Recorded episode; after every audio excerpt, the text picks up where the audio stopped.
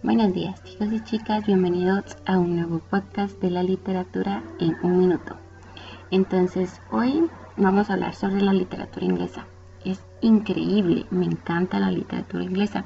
Creo que es una de las literaturas que nos hace pensar cuán maravillosa cultura tenemos, cuánto hemos avanzado en la civilización. Y no solo eso, sino cómo ver eh, los artistas, cómo avanzaron, cómo crearon sus historias, tanto de poesía como esa época contemporánea, medieval, que nos hacía, nos hace explotar la cabeza. Bueno, para empezar este podcast empezaré con una frase de un artista muy célebre, el cual creo que eh, todos amamos y admiramos porque, wow, todas sus historias realmente nos hacen explotar la cabeza y te dejará pensando mucho lo que, lo que haces. Y dice así, to be or not to be, that is a question, William Shakespeare. Entonces esta frase dice, ser o no ser, esa es la cuestión. William Shakespeare. Entonces quiero que hoy te cuestiones si realmente estás haciendo lo que a ti te apasiona, lo que amas de la vida, lo que amas de ti. Realmente estás dejando que, que todo fluya, que sea lo que tú quieres o estás dejando que las demás personas decidan por ti. Si te queda bien tu ropa, si estás eh, llenando las expectativas de las demás personas. Cuestiónate, ¿estás haciendo lo que tú amas, lo que tú quieres ser o lo que las demás personas quieren que seas? Cuestiónate eso. ¿Realmente lo estás haciendo? ¿Realmente estás llenando tus propias expectativas o estás llenando las de alguien más? Lo que hace la literatura inglesa creo que es muy increíble y porque te hace cuestionar, te hace pensar sobre la vida que llevaban muchas personas antiguamente y dices, soy dichoso. O sea, vivir en esa época no fue fácil.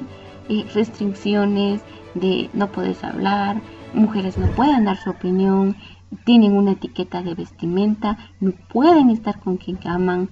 Entonces cuestionate eso, pregúntate, soy dichoso en lo que hago y me gusta, pero ¿estoy haciendo lo que quiero o estoy haciendo lo que alguien más quiere que yo haga para ver mi triunfo?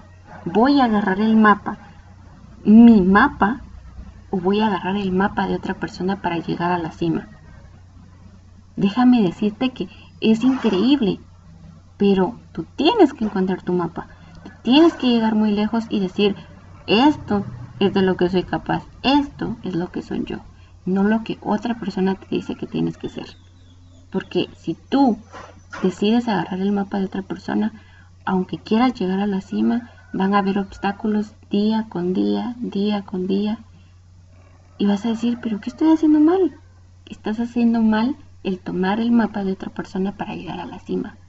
Todas nuestras metas son distintas a las de las demás personas todo, todo, absolutamente todo nos hace único.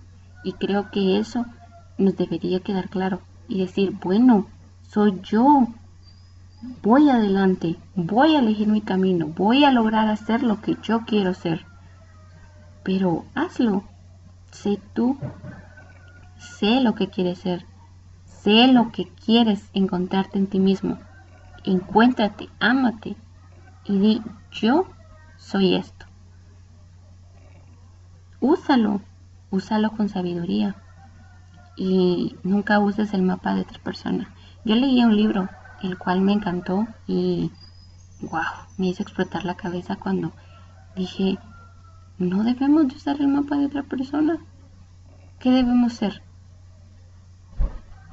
¿Qué debemos seguir? ¿Por qué debemos de actuar cuando nos dicen las personas y no cuando nuestro instinto nos lo dice?